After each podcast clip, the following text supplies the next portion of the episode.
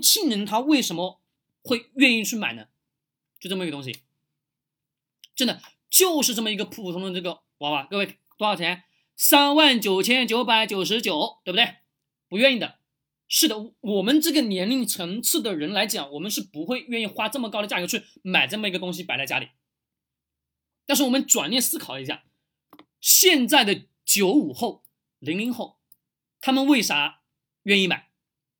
他们买这个东西的逻辑是什么？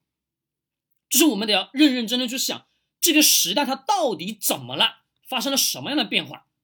就这么个东西卖四万块钱，现在还大把的人排队去买，不能叫排队去买吧，各位。但是你去到那个店，你会发现全部都是九零的年龄的人群，各位全是全是年轻人群，你根本就看不到那种年纪稍微大一些的，几乎全是九零后。那他们去买这个东西，真实的背后的逻辑是什么？是他们哎呀觉得这东西这个东西漂亮、好看。那各位，消费逻辑变了，就是我们今天等下就非常清楚知道，我们各位，我们到了现在的这个年龄阶段，不说特别大，对不对？三十多了，我虽然说刚好三十，对吧？那我们想，你们自己就是我们大部分的人群，是不是都是在三十多了，将近四十或者将近什么，将近我们的五十？那这个年年龄层段是过去我们通过电商或者也好，或者通过我们的房产，或者通过其他各式各样的途径去获取到了金钱。是不是各位都是吧？没错，我们是通过我们过去的方式方法去帮我们去挣到钱了。那各位，你告诉我，你现在再按照现有的过去你挣钱的这个路径再来去做今天的商业市场，你告诉我是能挣钱还是不能挣钱？来，各位，我们互动一下，是能挣钱还是不能挣钱？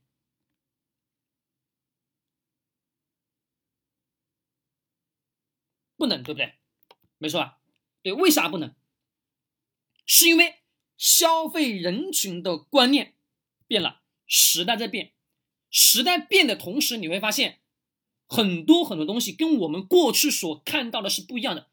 我记得最穷的时候，各位最穷的时候，我记得我小时候读书的阶段，什么样的状态呢？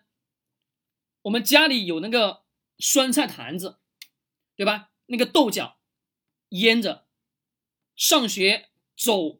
十里路，走十里路到学校去上学，一个星期回去一次。那个菜，那个饭盒的那个饭盒子里面，各位，那个菜永远都是酸菜。那各位，那想我们那个阶段到我们现在的，我们再去看现在的学生，各位，您告诉我，他们会去带菜到学校去寄宿上学吗？是不是几乎是不不存在了吧？你根本看都看看不到了，对不对？可能一些。非常非常偏远的，比如贵州很多呃偏远的地方，可能还还还会存在，或者说云南的有些没有开发的很偏远很偏远的地方，可能会存在这种情况。但是现有的我们中国社会这种现现状是不是几乎是没有了？对不对？没有。我们这一代的孩子，各位，你们出生的孩子，你告诉我，你让你告诉他什么叫吃苦吗？他们不知道的，对不对？是的，那逻辑是变了，市场是已经全部发生了变化，那挣钱路径也是变了。那各位买这个东西的背后的逻辑一定是也是变的，它的逻辑什么？是我今天觉得好看，觉得好玩，觉得好，是吧？觉得有有兴趣，那我就什么买它。那各位在这个过程当中还有一个特别特别的关键，大家不知道某王对吧？某王是属于超级富二代，典型的富二代对吧？那各位我们想想，某王为什么能获得什么某什么丝嘛对吧？某什么丝嘛？为什么能获得获得那么那么多的粉丝